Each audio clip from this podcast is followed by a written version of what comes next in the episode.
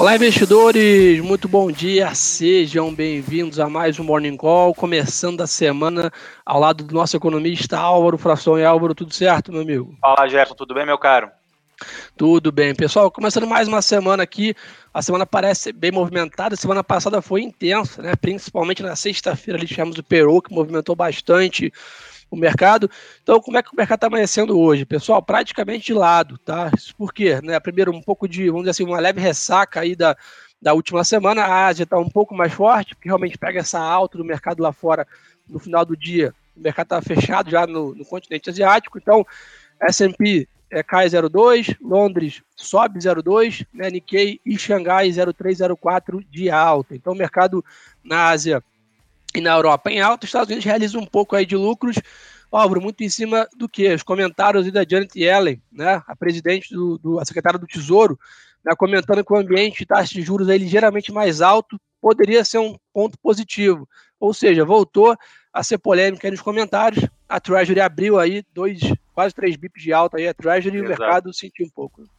Pois é, Gerson, acho que tem, em relação à, à, parte internacional, dois comentários. Na né? primeira, sexta-feira, você lembrou bem do payroll, né, o dado de emprego dos Estados Unidos, que veio abaixo aí das expectativas é, é, do mercado. A gente esperava uma criação aí é, de 675 mil novos empregos e foi de 559, ou seja, isso deu uma certa força para o Federal Reserve, né, para o Banco Central Americano, a manter o discurso de, de estímulos monetários, de taxas de juros baixas ainda por lá. Isso, de uma certa forma, uh, uh, tem, tem, dado um certo alívio nos mercados financeiros. Mas, de novo, como esse é um dado de recuperação econômica, mostra que uh, tem horas que os dados, os dados americanos mostram uma recuperação muito forte, outros momentos mostram uma recuperação abaixo do esperado. Então, o mercado acaba ficando de lado mesmo, como, como você bem comentou. É, como a gente comenta muito, né? Fica esse cabo de guerra aí, né? Entre o Banco Central e o mercado, né? E parece que a cada indicador aí é uma vitória para um lado. Né? Então, em sexta-feira ganhou aí o Banco Central, que tanto comenta que a inflação está contida, que pode continuar com os juros baixos. Então, ficar de olho nisso. Outro ponto também, tivemos aí dados de importações da China crescendo 51% em maio, né, indo um pouquinho abaixo das estimativas, mostrando aí uma recuperação da China. Ficar de olho nisso também.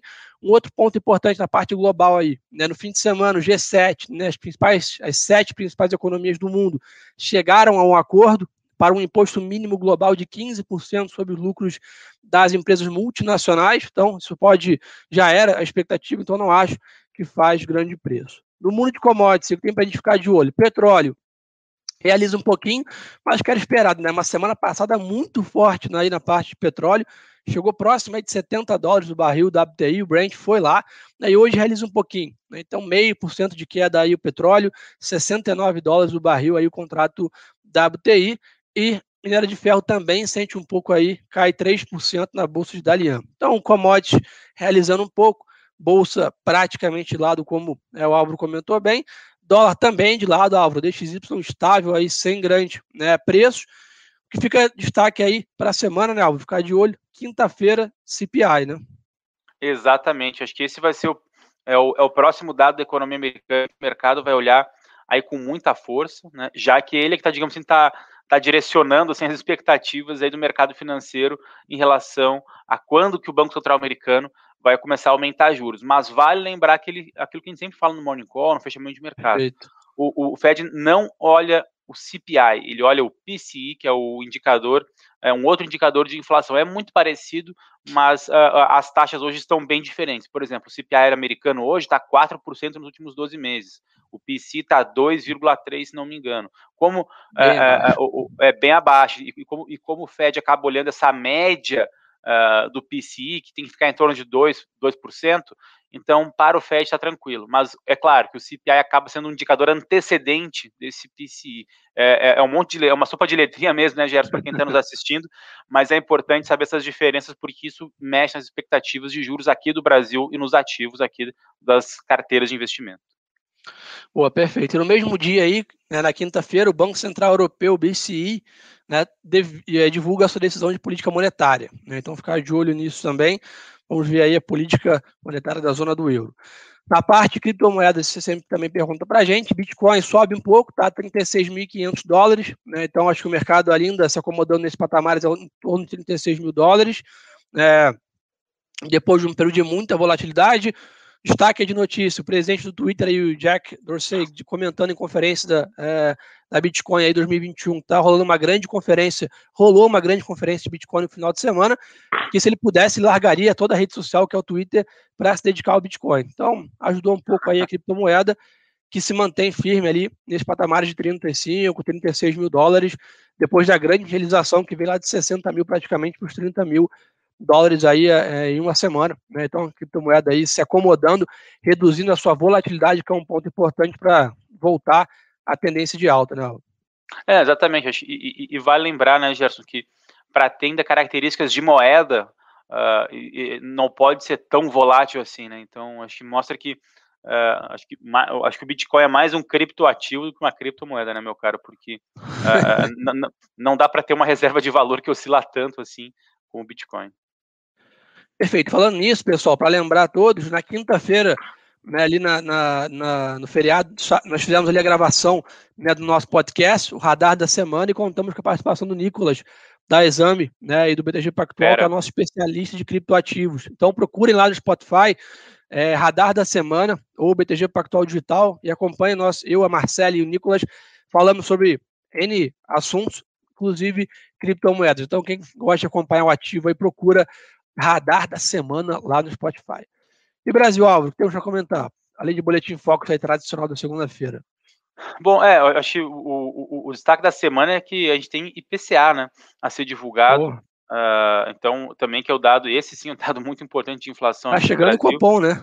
Tá chegando o Copom, semana que vem, né, dia, dia 17, se não me engano, a gente vai ter aí a decisão do Copom. Uh, uh, mas essa quarta-feira sai IPCA é, do mês de maio, e também a, na, na quarta-feira a gente tem é, vendas no varejo aqui no Brasil, além do IGPDI, ou seja, aqui no Brasil também tem uma semana bem recheada de indicadores que vai poder, assim, acho que dar um, mais subsídio para o Banco Central fazer, digamos assim, a sua, a sua revisão. O mercado espera mais 75 pontos aí na próxima reunião do Selic, ou seja, levando a, a taxa a 4,2%, mas o, o, mercado, Gerson, já está é, esperando que o Banco Central retire nas, nos próximos, no próximo comunicado já o tal da normalização parcial, ou pelo menos que le, retire o parcial e deixe normalização total de juros, porque já está todo mundo esperando 6,5% aí de, de, de, taxa Selic para o final do ano. No relatório Fox que você comentou, as expectativas ainda são 5,75, mas vale é. lembrar que boa parte dos economistas de mercado financeiro já estão levando essa média para cima. Bom, um outro ponto também que chamou a atenção aqui para comentar com você e com a turma toda, Álvaro, no final de semana nós tivemos aí a entrevista né, do nosso economista-chefe Mansueto a Bloomberg, onde ele eleva né, a projeção nossa de PIB aqui de 5 para 5,3 e ainda de uma maneira, vamos dizer assim, entre aspas, conservadora. Bolsa máxima histórica semana passada, é, então, elevou o sentimento, né? Inclusive, saiu no New York Times, né, lá fora, em, em jornais de grande circulação, destaque desse PIB no Brasil, da última divulgação, e das projeções, meio com o Brasil retomando né, é, força aí na, na, economia mundial. Então, acho que, acho que isso também melhora o humor como um todo, né? É, melhora bastante, Gerson. E, e, e, pegando de novo, muito bem lembrado aí a entrevista do Mansueto, uh, elevando as expectativas. E, na, e do relatório Focus, vai lembrar que na semana passada a expectativa de PIB para o final desse ano era 3,96, agora já está em 4,36 de PIB, ou seja, a média já está subindo. Se a gente for pegar a média de uma semana, de um mês atrás, Gerson, era 3,2% de PIB, ou seja, as expectativas do PIB estão crescendo muito e muito rápido. Isso inevitavelmente reflete em melhora de fluxo de caixas das empresas para o futuro, por consequência, maior valor de mercado, por consequência, Ibovespa para cima. E há quem diga que PIB é 6, né? Os mais otimistas, vamos dizer assim. Então, ficar é. de olho aí, é isso que a, que a Bolsa né, nos favorece. Na agenda da semana, ficar de olho também, né, Álvaro? Câmara dos Deputados deve discutir reforma administrativa, né? E a MP da Eletrobras pode ser votada. Lembrando que junho é TikTok aí, né? O prazo final para capitalização, privatização como Exatamente. mercado chamado Eletrobras. Então, ficar de olho aí em algum avanço em Brasília, que também é importante para o PIB, né?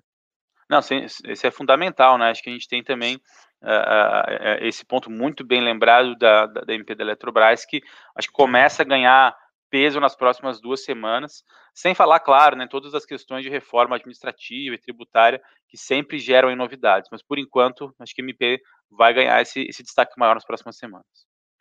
Boa, e aí para terminar, o Bruno já comentou, mas eu vou reforçar, IPCA de maio na quarta-feira, né, para a gente né, entender, para ficar um pouco melhor aí, o Copom que está chegando na outra semana. No âmbito da pandemia, né, comentar com vocês aqui, a Anvisa aprovou a importação da Covaxin da Sputnik, a vacina da Rússia, depois de alguns meses de discussão, mas com algumas regras, né, algumas restrições. Quais são elas?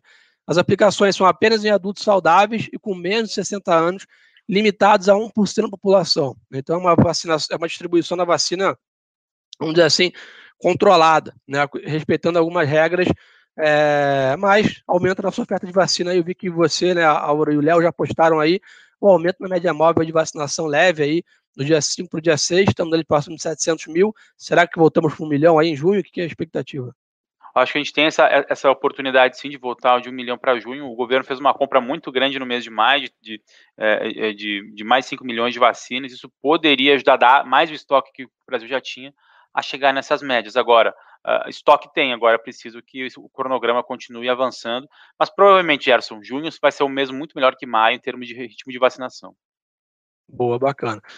Em questões de números, o Brasil segue nesse, é, nesse mesmo platô de, de, casos, vamos dizer assim, e com queda no número de mortes. Então, mostrando aí que a vacinação vem avançando, né? Talvez o número de casos está se mantendo devido às economias terem reaberto. Então, a gente aumentou né, as aglomerações, reativou a economia de um lado, os números né, de, de, infectados se mantêm, compensação, a vacina reduz né, a taxa de mortalidade, então a gente né, percebe isso também nos números. Na parte corporativa, vou comentar com vocês aqui, é, Petrobras iniciará dia 15 de agosto aí, né, parada para manutenção em Mexilhão, né, que é uma e Rota 1, que são duas operações importantes, mas aqui a operação né, já agendada faz parte, sem grandes preços. A Gol concluiu a reorganização societária das Maios e vai emitir 22,4 milhões de ações preferenciais. Né, e um ponto interessante que a gente sempre comenta, né, a Gol soltou dados operacionais e a demanda por voos aumentou 520% em maio, né, enquanto a oferta aí cresceu 425%. Então a, a Gol aumentou em cinco vezes a sua oferta de voos e a demanda veio 4,2 vezes, ou seja, o mercado respondeu bem a esse aumento de demanda. É um sinal de, da nossa volta ao normal, vamos dizer assim, né? Exatamente, acho que o Brasil ele já está se encaminhando para esse uh, para essa normalização da, da, do ritmo da economia, e isso inevitavelmente está implicando no preço dos ativos. Gerson. A gente está vendo uh, o, o, PIB, as perspectivas de PIB crescendo, bolsa por consequência, taxa isso. de câmbio e risco país aqui também em queda. Então, eu acho que a gente está voltando aí aos, aos números normais da economia brasileira. É, esses são setores muito sensíveis, né? Como a gente sempre comenta com vocês, né? O setor de, de shopping center, né? o setor né, de aviação, infraestrutura ali, CCR, rodovias, são setores que estão totalmente correlacionados à, à reabertura econômica. Então, esse é um bom sinal para a gente comentar com vocês. Uma boa notícia também que saiu aí né, no mercado de capitais e que movimenta, né, a Vila Velha Administrações e Participações, quem é dono da Unipar, né, avalia a venda ou fusão, é, segundo os jornais. Então, o mercado monitora isso também. E a Ambev anunciou também um forte investimento aí no Zé Delivery, né, o seu aplicativo aí de e-commerce também de entregas né, porta a porta, mostrando aí né, que a Ambev vem firme também nessa questão de e-commerce, de, e-commerce, que também a empresa vem subindo bem recentemente, que é um bom sinal também, né? A gente viu aí toda a parte de consumo nosso local aqui, Brasil Foods, né, Ambev, lojas físicas. A gente está vendo aí o início de segundo semestre mais ligado à economia local menos ligado a commodities, que foi o play aí dos últimos 10 meses. É, não à toa a gente vê o índice de small caps aí é, performando muito melhor, né, meu caro, do que, do que o índice é, da Bolsa de Valores em 2021. É sinal dessa recuperação do mercado doméstico, porque é, no final do ano passado e início desse ano, todo mundo sabia, digamos, entre aspas, todo mundo sabia desse, desse ritmo das commodities, mas do, do, do, do mercado doméstico brasileiro, isso não estava tão certo assim, quem se posicionou antes está recebendo bem essa valorização do índice de small caps em relação ao índice de Bovespa. Boa. O pessoal perguntou aqui do dólar. Álvaro, a gente tem expectativa aí, talvez, de fluxo continuar, né? De poder testar esse, esse perder esses 5 reais, será? Olha, é uma possibilidade sim, mas eu acho que para isso a gente tem que ter é, uma continuidade aí da, das agendas, Gerson, de, de reformas. A gente tem que aprovar a MP da Eletrobras nesse mês, a gente precisa entregar alguma coisa aí de reforma administrativa tributária para o mercado em geral, né, os investidores estrangeiros, sobretudo, continuarem é, colocando positivamente aqui a sua entrada líquida de capitais no Brasil. Se isso acontecer, é uma possibilidade grande sim, mas hoje a nossa média aí de, de expectativa é em torno aí de 5,20 para o final do ano, o cenário base, cenário otimista pode chegar a 5 reais, abaixo de 5, de novo, tem que entregar um pouquinho mais do que está entregando agora. Boa, perfeito. Pessoal perguntando por que os shoppings subiram na sexta. Play que a gente acabou de comentar, né? Expectativa de retomada econômica aqui no Brasil, retomada de PIB, né? Avanço da vacinação. O mercado está apostando que o segundo semestre será bem melhor do que o primeiro. Não é à toa que a gente talvez vai entregar 6% de PIB, é que o segundo semestre tem que bombar, né? Que de crescimento, como nós já comentamos. Vamos ver mais o que a turma quer saber. Deve bombando? É isso, Felipe. Expectativa de retomada econômica também. É, commodities vão parar? Não é esse o play. Né? A gente continua imaginando que as commodities vão caminhar bem, né? petróleo, nada de ferro, China, Estados Unidos, demanda por commodities vai continuar. A gente só imagina que a grande a maioria da força aí dessa segunda pernada do Ibovespa vem do mercado local, que são dos ativos que estão mais descontados né, nessa questão, bancos estão por aí, e aí por aí vai.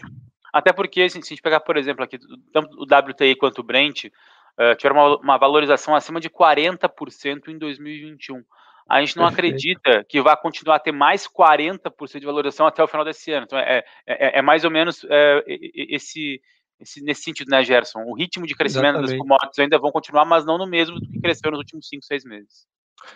Boa, Álvaro, última pergunta aqui, o pessoal está perguntando bastante, que essa visão nossa aí de, da, da, crise hídrica, né? O que a gente precifica de risco nisso? É um risco mais controlado? O mercado precisa ficar mais preocupado? Olha, eu, eu, acho que um ponto a monitorar, assim, a, gente ainda não, não tem assim, uh, uh, a gente não pode afirmar se esse risco é, é, pequeno ou é alto, mas o que a gente tem que monitorar é o seguinte: é, quando que as termoelétricas vão é, ser ligadas? Porque uh, isso vai ser um certo indicador antecedente para mais inflação, e aí isso pode ser antecedente a mais juros e, por consequência, aí pesar nos ativos aqui do Brasil. Porque se as termoelétricas forem ligadas, isso significa que a, a, crise hídrica é maior do que se espera e, por consequência, a ANEL vai ter que é, ajustar o preço aí da, da, energia mais, de uma forma mais pesada ainda por mais tempo.